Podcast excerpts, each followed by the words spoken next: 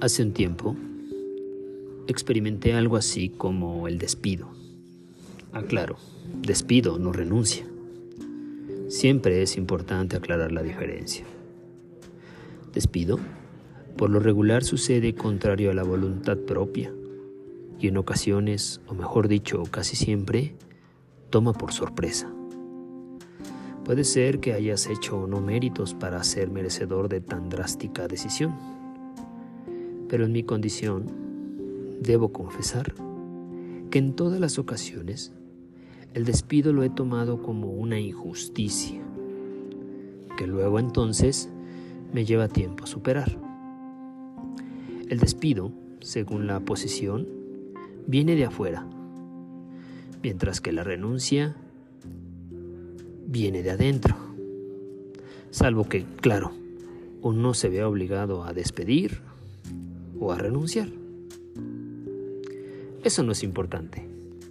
Lo verdaderamente relevante es qué tan capaces somos de superar el despido y qué tan valientes somos para renunciar. Siendo sincero, a mí me cuesta trabajo similar el despido sin antes ponerme el traje de víctima, usarlo por un tiempo mientras lamo las heridas del recuerdo. Y también me cuesta retirarme sin antes dejar de usar ese mismo traje de víctima. Ayer salí a caminar. La mañana era agradable, muy soleada, de esas mañanas que invitan al buen ánimo. Y de hecho, así me sentía, aunque había algo que me inquietaba. Presté atención a mi conciencia y le di participación a la razón. Por supuesto que en medio estaba eso que llamamos sentimiento, afecto.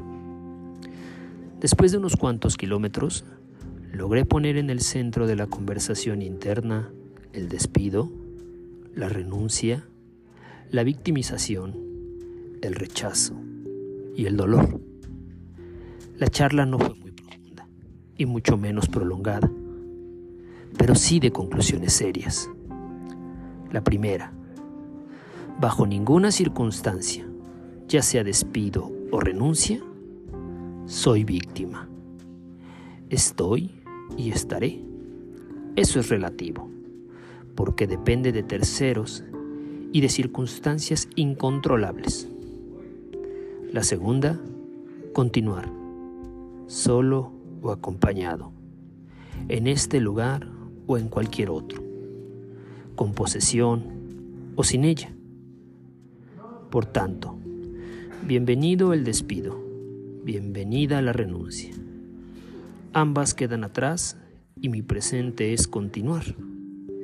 Decir adiós no es te olvido, es qué bueno que te conocí porque aprendí. Qué bueno que trabajé en ese lugar porque aprendí. Así que, continuemos. Nuestra coincidencia fue breve y parte del todo. Ese que aún tú y yo estamos experimentando y estamos por descubrir.